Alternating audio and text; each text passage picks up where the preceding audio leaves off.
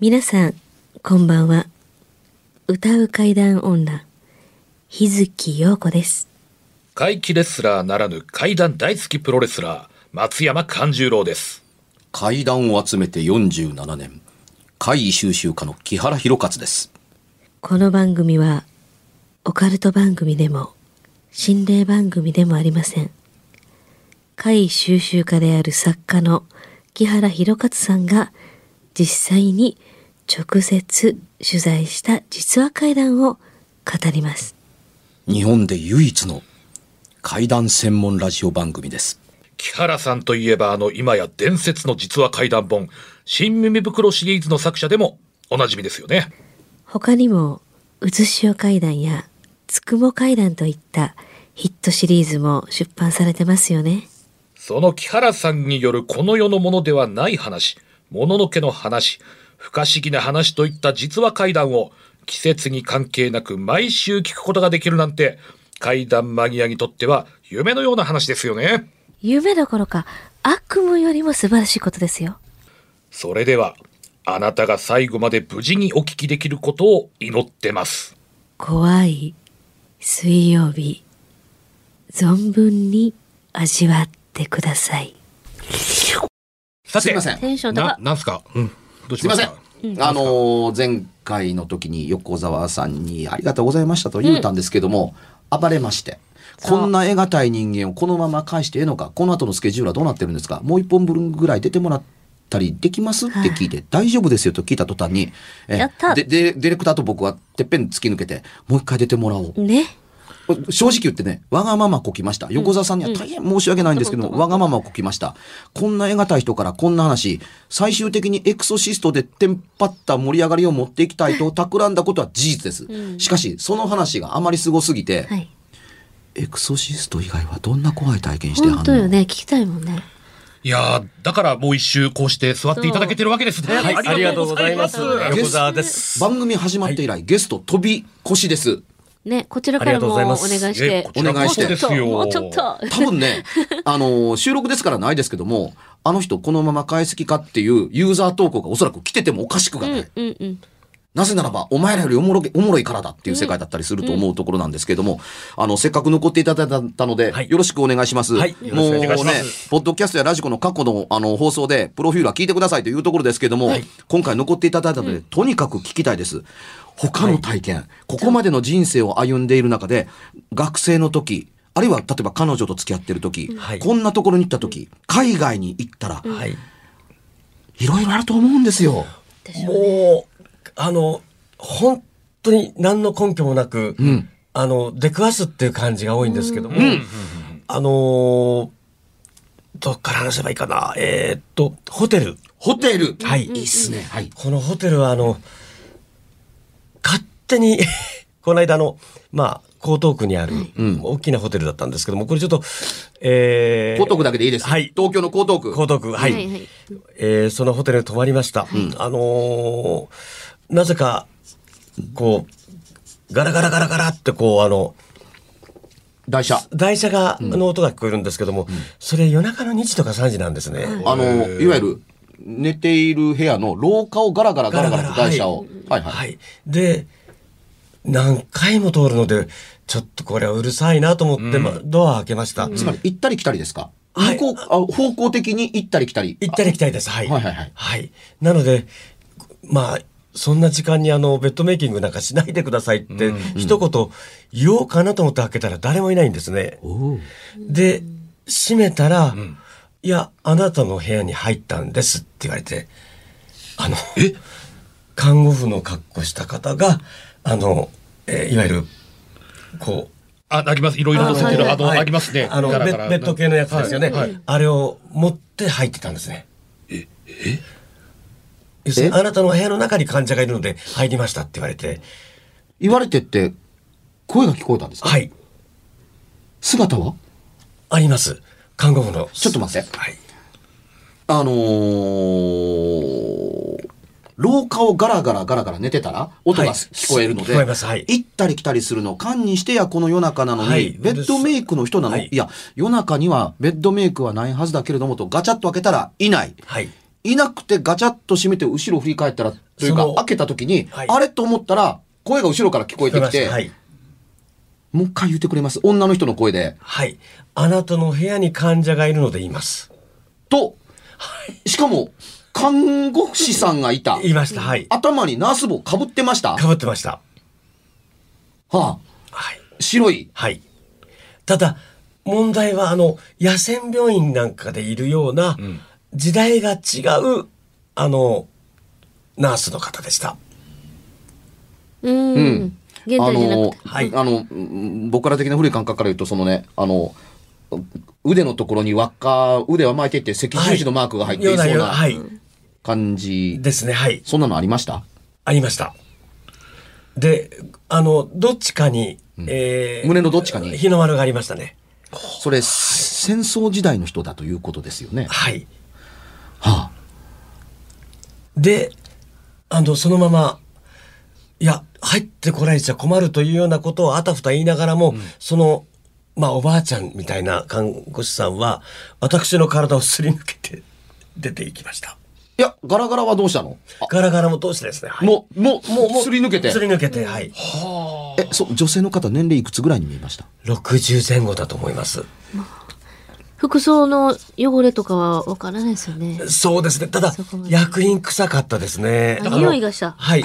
音がうるさくてガチャッと開けて開けて廊下にいなくて、そしたら後ろから声が来て振り向いたらいたんですね。あなたの部屋に患者がいるので入ってますっていうな、なんかちょっと変、日本語が変な感じで、で、その声が聞こえて振り向いたらいたみたいな。いいはいても、えっていう風になりまして、いや、でもここ私の部屋ですからちとょいっとちょっとやってるう。うちにスッと。そしたら、あの、すまあ、向こうでダーッとこう、ホテル何階ですか、それ。はい、19階です。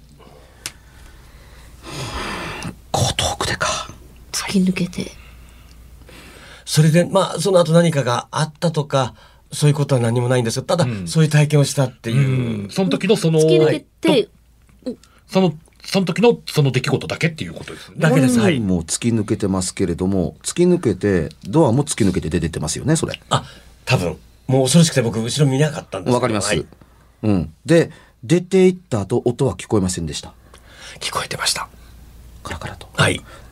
もう一度、もう一、もう一細かなことではい気になります。その、あの、入ってきた時は、あの、押して入ってますよね。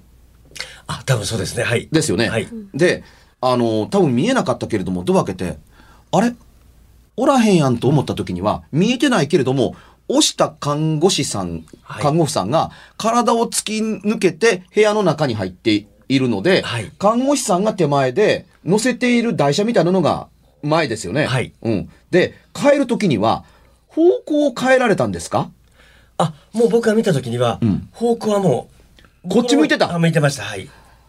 勝手に方向転換してたんだ。振り向いた時にはもう方向転換してて、はい患者が前で、はい看護師さんが後ろでも患者さん乗ってないんですよのね。からですよね。はい。うんはい。そのストレッチャーっていうか、それだけ。あそうストレッチャーです。僕言いたかったの。あ、ストレッチャーです。うはいん、だけでがこうあるストレッチャーごとガラガラガラガラ。問題はここなんです。はい出ていく時に、ガラガラガラガラ音を立てて体をすり抜けていったんですか、はい。もう本当振動するような音です。うん。ガチャガチャガチャガタガタガタガタガタガタガタガタ。あ、わかるわかる。うん。はいで、えドアすり抜けて、廊下をまたガタガタガタガタガタガタガタ。行ったと思います。もう僕は、今までそんなあの、すり抜けるっていうだけの体験がなかったので、このおばあちゃんと接触するだろうなと思っても、空気のように。ふわっあと。行くんですけど、ストレッチャーの音が聞こえてるんですよね。ガラガラガラガはラい音はするのにストレッチャー体の中に入っていくって相当怖いですね。ガラガラとですねあー怖いだって消えていくんだもん、自分の体で。もえ、で、そのガラガラ、なんと、あの、部屋から出てった音は、はいやがてその音は遠ざかっていくんですかそれともまた、引き続きガラガラガラガう、ラ。エレベーターホールの方に消えてきました。消えてきました。はい。目的を達したからね、あなたに一言言いたかった。うん。あのーあなたの部屋に患者がいるからって来たけれども、はいい、なかったじゃないですかっていうオチですね。形的には。形的にはあなたの、はい多分あなたも心で言ってます。あなたの部屋に患者がいるじゃないですかって。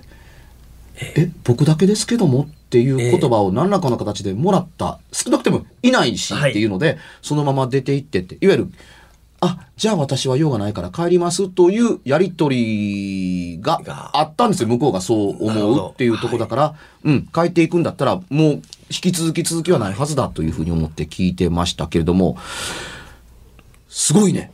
いや、もう、あの、結構インパクト強くて、それで、まあ、あの、フロントにかけて、部屋を変えたいんですけどっていう。フロン非常トなんて言いましたえあの、すごかったんですけど、はい、わかりました。あ、もあ真面目にはい、後でホテルの名前聞かせて。はい、もう、何もなかったかのように、何にも質問してこないんですよ。はい、わかりました。っはてい、わかりました。じゃあもう回も変えましょうっていう。何何を変えましょうはい、あはあいの、回も変えましょうっていうことで。普通、え、なんか、あ、どうされたんですかとか聞き聞きまますすよよね。ねだからもうその言っちゃおうかなって思ったら怖かったので、もう本当にこう、あったことをね。はい、うんで言った方が今度泊まった方もにも参考になるだろうと思ったんですけど、あのあわかりましたじゃああの階を変えてあの部屋変えますっていうあのーここ一連の話、僕のニコ生やし耳袋のトークライブでも使っていいですかあどうぞちゃんもと、うちゃんと許可取ってあいやい。やももうう出どうやぞどがうてぞ単行本まとめる時があったら収録させてもらっていいですか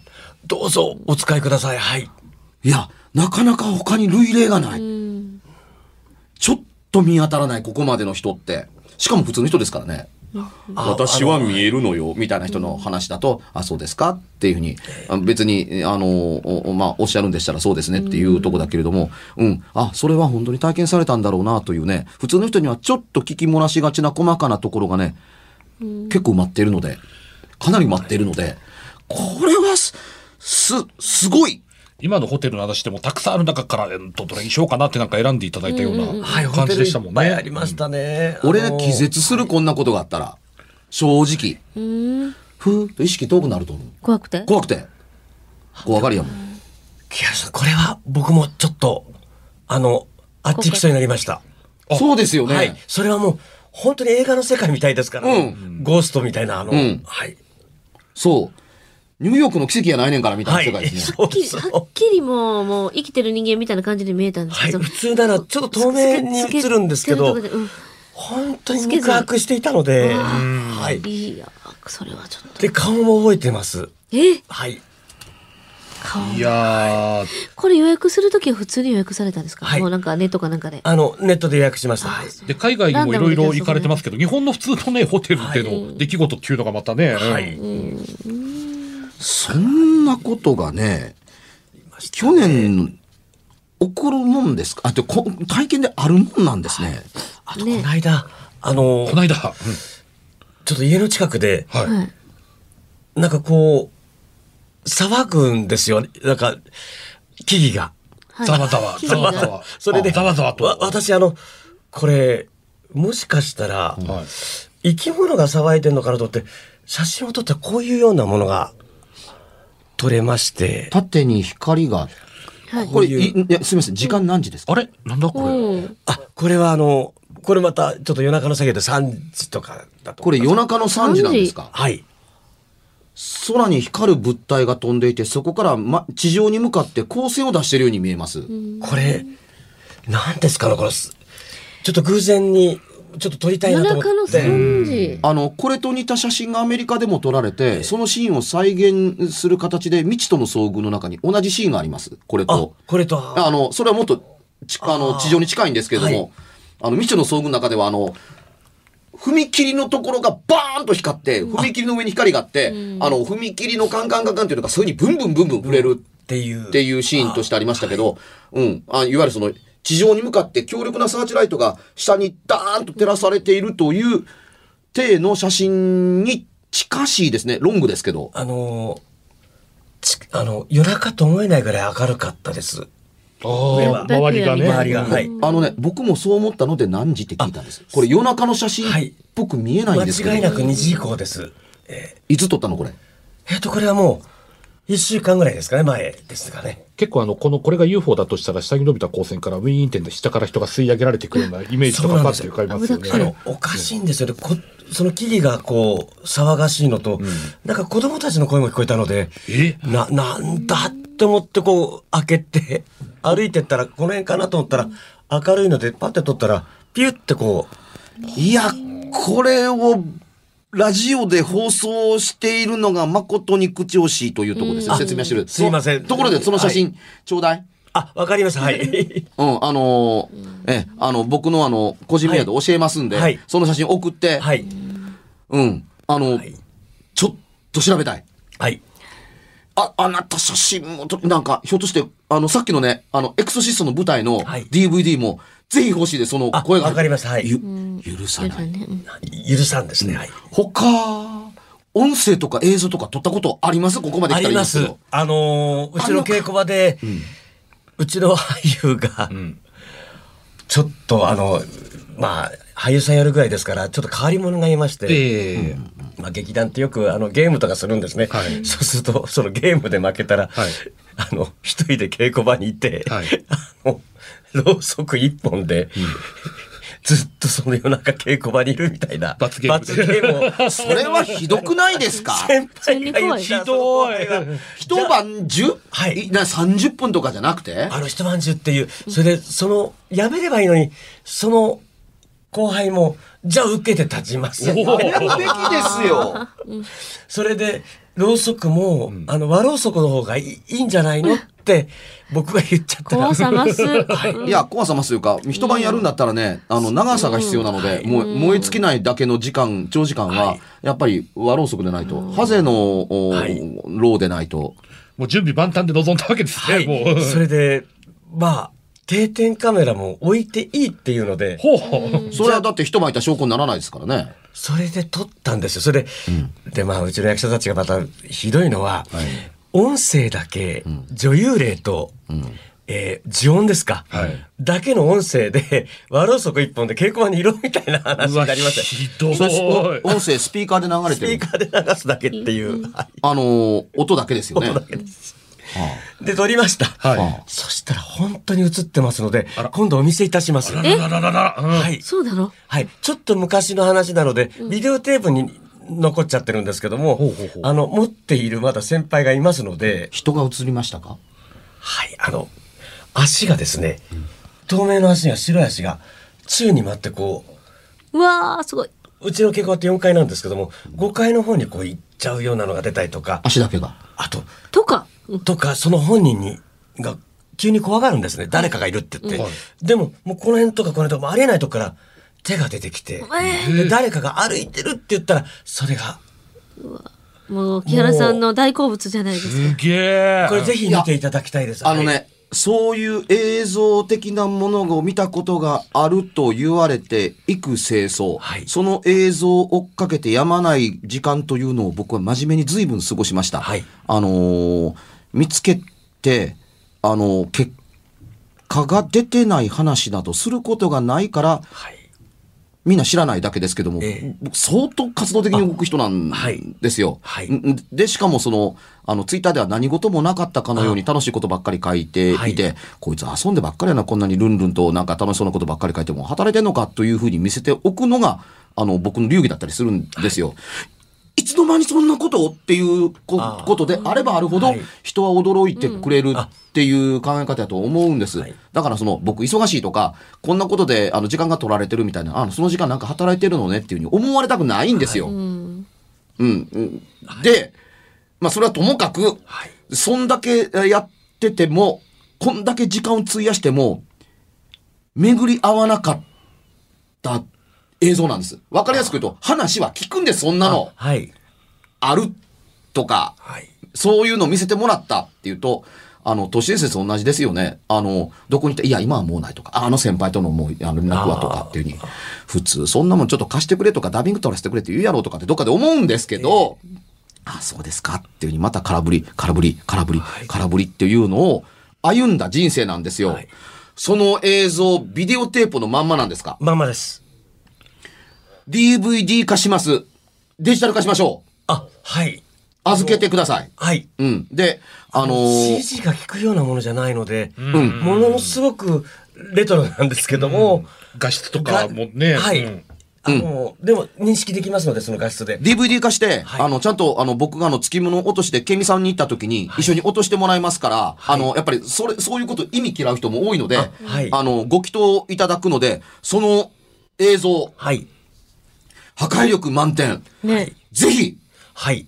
それは、やったことがひどいのか、その舞台の稽古場がひどいのか、よくわからないですけれども、何年前の話ですかえーとですね、まだビデオの時代ですから、で、そんなようなパワハラに近いようなこともまかり通る時代でしたから、うわもうこれは機械じゃなくてパワハラです。ですよね。はい。第90年代だと思いますね。はい。そのはい、罰ゲームをいただいてしまった若い人、見えてないでしょ。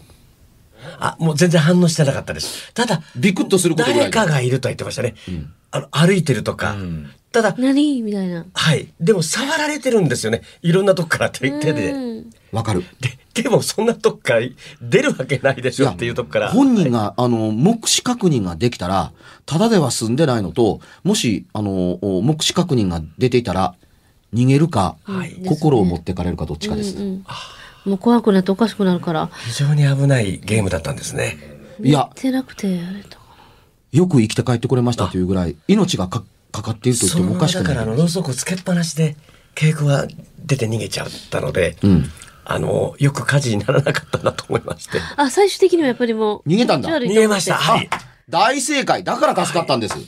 それであの稽古場の近くに劇団の首相が住んでたので、はいそこにも転がり込んで本当に誰かいるっていうことで、まあ、火消しをしてその翌日そのビデオを見たらあ横澤さんこれはちょっと劇団の遊び事のももう範囲じゃないと。うん。これ映っちゃってますって言って、それこそそまのタイミングで、えっていう感じでやってる、ななってるんでしょうね、もちはろん。い、その方はその後、まあ、だちゃんと日常に戻ってこれた。ははい、戻ってますけども、はいあの、心臓疾患になりました。あらーいや、偶然です、それは。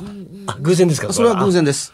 うん。あのーやっぱり、あの、んん舞台をはいちゃんと務めてな、務め続けなければならないというのは、お化けを見るより、見続見ることよりも、あのーストレスが大きいですなるほ。どやっぱり失敗しちゃいけないといけなかいと、かあるいは心配、先輩からしつけられ、演出からああせえ、こうせえというような、毎日かかる負荷の方が、瞬間的にお化け見たことよりも、ずっとあの人間にストレスと負荷をかけますから、あの、そっちの方が大きいです。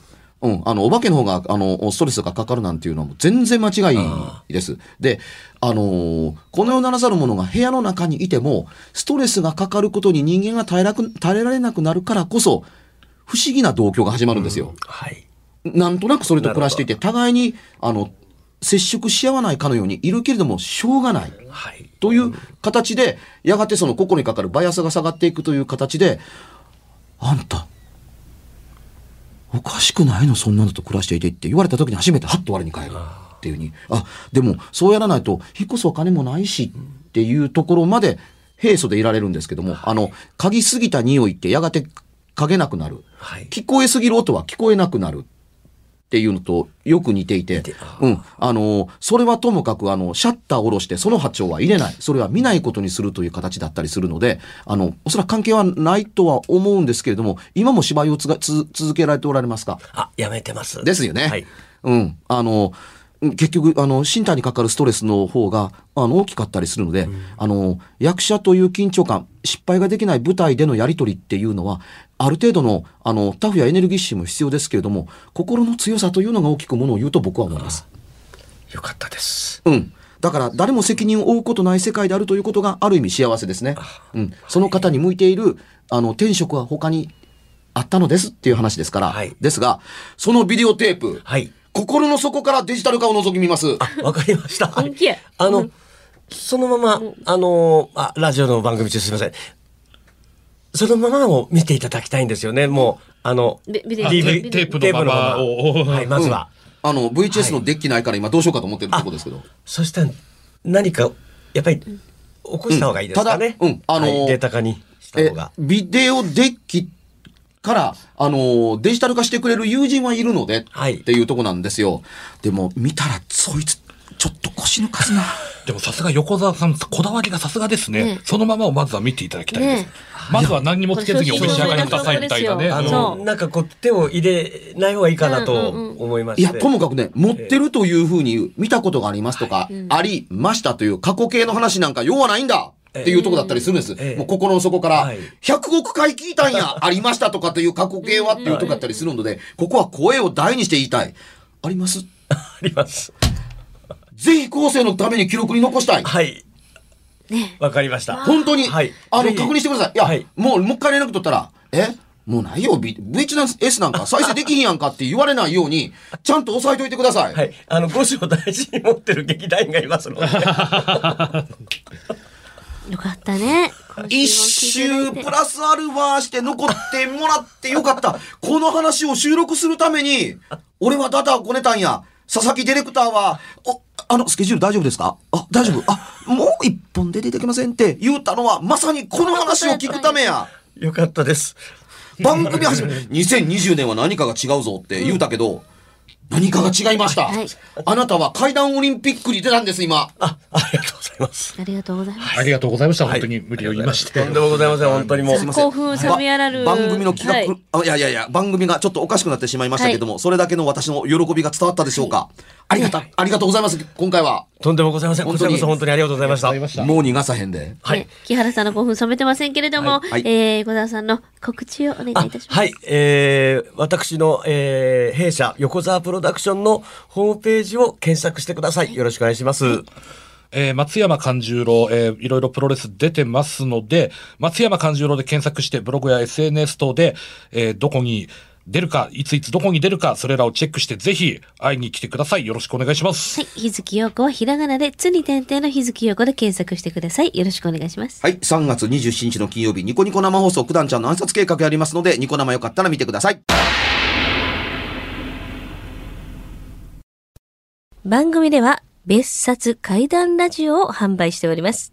ちょっと普通の地上波のラジオでは放送できない僕の体験を、あの語っています二度と本の形でまとめるつもりのない話が入っていますのでぜひお聞きになってくださればとどうやったら帰るの詳しくはラジオ関西の怪談ラジオのホームページをご覧になってぜひともお買い求めいただければと思います今夜はいかがでしたでしょうか何もなければいいんですが。えちょっとあなたの城誰ですか番組では、お便りや感想のほか、あなたが体験した怖い話や、あなたが聞いた身近な人の不思議な体験、また、怖い写真や、いわく因縁のあるものなどもお待ちしています。メールの宛先は、階段アットマーク、jocr.jp、k-a-i-d-a-n アットマーク、jocr.jp。ファックスは、078-361-0005、078-361-0005。おはがきは、郵便番号650-8580、ラジオ関西、階段ラジオ、怖い水曜日まで。ぜひ、本物の怖い話を私に教えてください。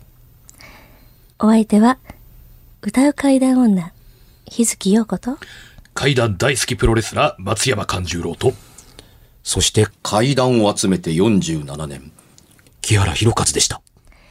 それではまた来週、お耳にかかりましょうこの一週間、あなたが無事でありますように。